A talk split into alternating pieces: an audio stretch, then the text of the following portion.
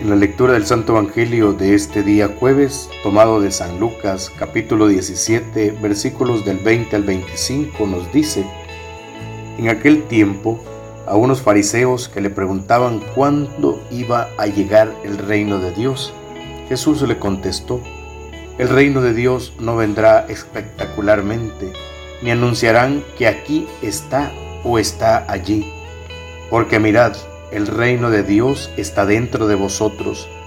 Dijo a sus discípulos, llegará un tiempo en que desearéis vivir un día con el Hijo del Hombre y no podréis. Si os dicen que está aquí o está allí, no os vayáis detrás. Como el fulgor del relámpago brilla de un horizonte a otro, así será el Hijo del Hombre en su día. Pero antes tiene que padecer mucho y ser reprobado por esta generación. Palabra del Señor, gloria y honor a ti, Señor Jesús. Los fariseos pensaban que el reino podría llegar solamente con el perfecto cumplimiento de la ley de Dios. Para ellos la venida del reino sería como la recompensa de alguien que tenga un buen comportamiento y el Mesías llegaría de una forma solemne como un rey recibido en su pueblo y se cuestionaban sobre el reino de Dios, dónde llegará, dónde estará. Jesús dice lo contrario, la llegada del reino no puede ser observada como se observa la llegada de los reyes de la tierra.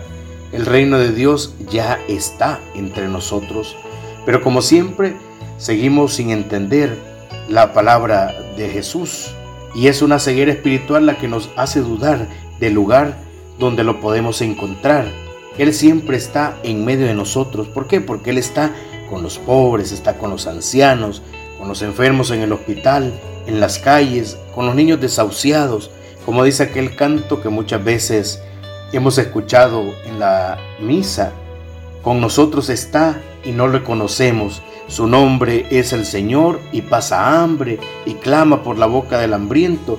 Y así este canto nos da luces para entender dónde poder buscar y hacer cumplir el reino y encontrar a Jesús en el prójimo.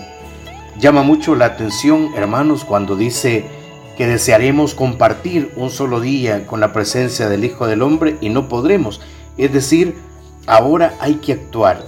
Hoy que está a nuestro alcance, hay que hacer algo para el servicio de Dios acá en la tierra. Es el momento de hacerlo sin esperar más. Jesús propone involucrarnos en la construcción del reino de los cielos. Primero, presentando una característica esencial de la vida cristiana, que se va adhiriendo completamente al reino de Dios en aquellos que están dispuestos a jugarse el todo por el todo, que son valientes. Segundo, somos llamados a asumir esta actitud de buscadores sanamente inquietos del reino de los cielos.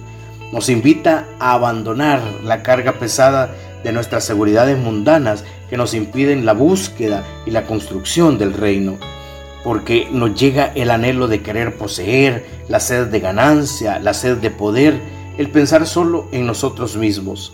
El reino de Dios está en medio de nosotros, porque está en nuestra relación diaria. Ahí está la ley de Dios, ahí está la voluntad de Dios, ahí están las bienaventuranzas que nos acerca a la santidad el Evangelio, ahí está Cristo.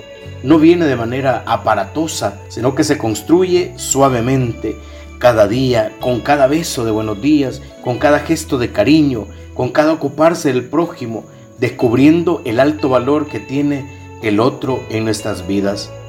En nuestros días, la vida de algunos puede resultar apagada o verse apagada porque probablemente no ha ido a la búsqueda de un verdadero tesoro se han conformado con cosas atractivas pero efímeras, de destello brillantes pero ilusorios, porque después se quedan en la oscuridad.